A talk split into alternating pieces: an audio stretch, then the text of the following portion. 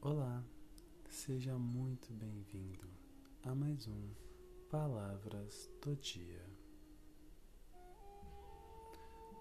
Toda quarta-feira trarei uma reflexão em minhas palavras sobre assuntos, temas ou coisas conversadas no dia a dia.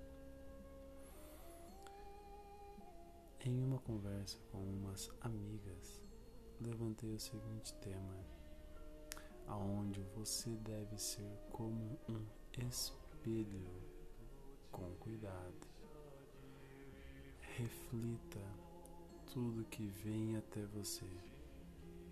Deixe que as coisas venham até você e que elas voltem para quem as mandou.